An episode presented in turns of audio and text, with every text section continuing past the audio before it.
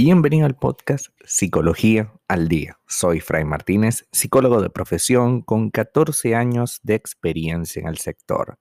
Como pudiste ver en el título de este episodio, hoy vamos a hablar un poco acerca de la importancia que tiene gustarte y aceptarte. Es muy importante que nosotros aprendamos a gustarnos y aceptarnos tal cual como somos.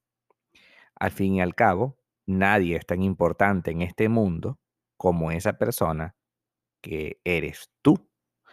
Aunque a veces lo olvides y dejes que otras personas sean prioridad, la idea de hoy es que entiendas que tú eres lo más importante.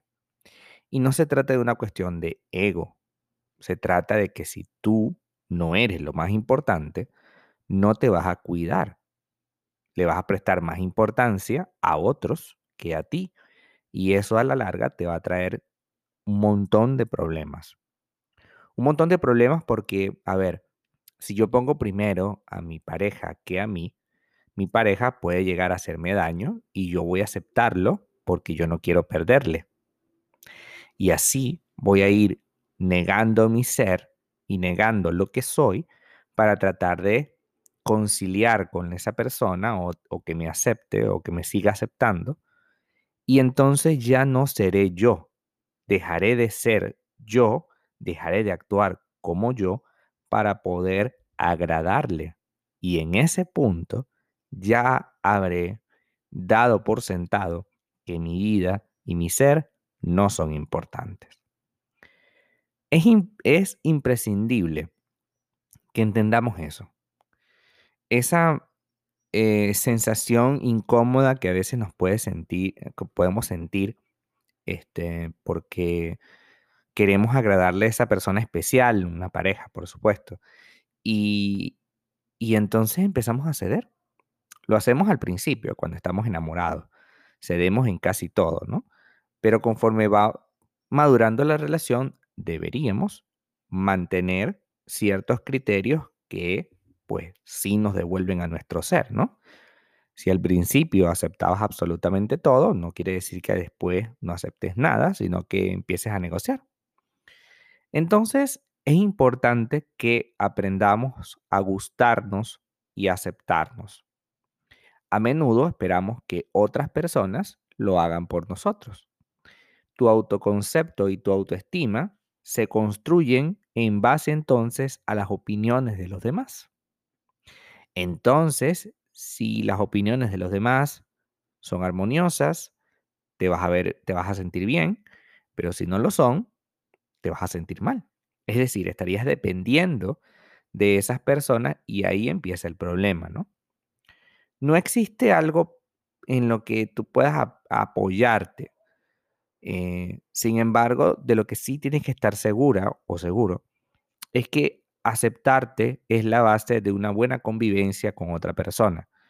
Gustarte es la base de una buena convivencia con otra persona. Porque de esta manera tú vas a empezar a, cultivarte, ¿no?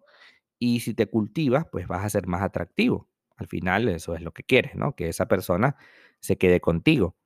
Pero eso pasa porque te admire y te admira porque haces algo al respecto de ti. Nosotros admiramos a profesionales de el arte, por ejemplo, una bailarina, un escultor, un pintor, un actor, porque ellos se dan su lugar, porque ellos tienen un nombre, porque ellos se aman, porque ellos se aceptan, porque ellos se quieren, se dan importancia. Así que vamos a trabajar en algunos elementos que me pueden servir para tratarme con mayor afecto. Primero, haz contacto siempre con lo que eres de manera realista. Establece una relación positiva contigo mismo, con tu afecto y tu aprecio. Me explico. Cuando digo aceptar lo que somos o tomar contacto de manera realista, significa que si no somos esculturalmente eh, apreciados, es decir, tenemos algunos, somos algún tipo de muy, muy flaco, muy, muy gordo, o más o menos, es decir, no, no alcanzamos un canon de belleza estructurado, pues tengo que aceptarme así. Ese es el primer paso, aceptarme así. No puedes decir, es que estoy gorda, no sirvo. No, o sea, sí sirves. Todos servimos, tal cual como somos. Sin embargo, bueno, podemos mejorar ciertas cosas, por supuesto. Pero hay veces que solo se puede mejorar de manera em, superficial. O sea, realmente tú vas a ser así, por ejemplo.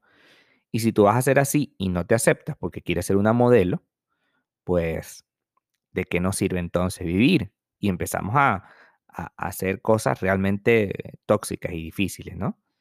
Si tú vas a iniciar unos cambios, pues que sean en sintonía con tu valor, tu deseo y tu personalidad. Si eres una persona que te encanta comer y disfrutas de ello, sin que llegue a ser patológico, por supuesto, em, y te vas a privar de eso constantemente porque, bueno, porque tienes que ponerte flaca, porque todo el mundo acepta a las personas flacas, ahí estamos mal. Tú tienes que aceptar tu naturaleza, lo que tú eres. Y eso a veces significa que ese canon de belleza estricto tiene que ajustarse a lo que yo me acepto y a lo que yo soy. La aceptación es el mejor acto que podemos hacer y nos obliga a desligarnos de ideas que no son nuestras, de condiciones que nos impone la sociedad o nos imponemos a nosotros mismos, producto de tratar de ser aceptados, porque esa es la base de todo. Queremos ser aceptados por otras personas y creemos que si nos ajustamos a cierto canon de belleza, seremos aceptados, lo cual es absolutamente mentira.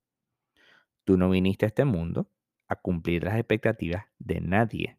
Tú viniste a este mundo a ser feliz, a aceptarte tal cual eres, a valorarte por lo que eres.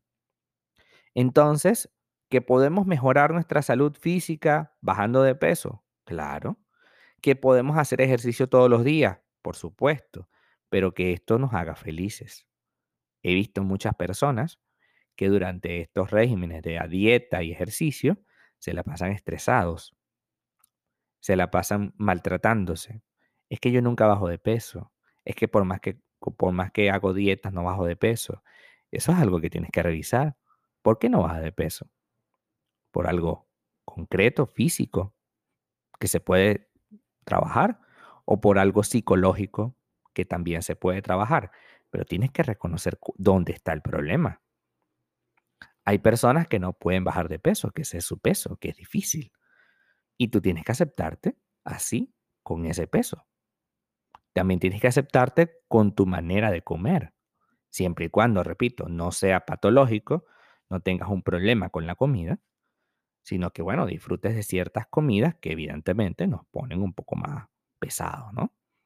Tú tienes que aceptarte tal cual es. Ese es el primerito paso. Lo demás se puede ir condicionando con las otras personas. Pero lo que sí te tengo claro hoy para que te lo lleves es que no puede ser que por aceptarme, por dejarme aceptar por los demás, yo vaya a cometer actos que vayan en contra de mi naturaleza. Y hoy hablé del peso, pero también puede ser visitar a la familia, por ejemplo. No, no, yo no visito a la familia porque a él no le gusta. Hey, no podemos hacer eso. Es lo que tú quieres. No quieres visitar a la familia, no hay ningún problema. Pero no es porque él o ella no lo quiera. Porque entonces estamos negando nuestra naturaleza por él. Tampoco se trata, por supuesto, de no aceptar que una vez creado el compromiso de pareja, eh, ya muchas cosas que hacíamos de solteros, como visitar a la familia, los amigos y no sé qué, ya pasan a segundo plano. De eso estoy de acuerdo. Pero una cosa es que pasen a segundo plano y otra cosa es que no existan. Que yo lo niegue todo por tratar de mantener la convivencia con esa persona.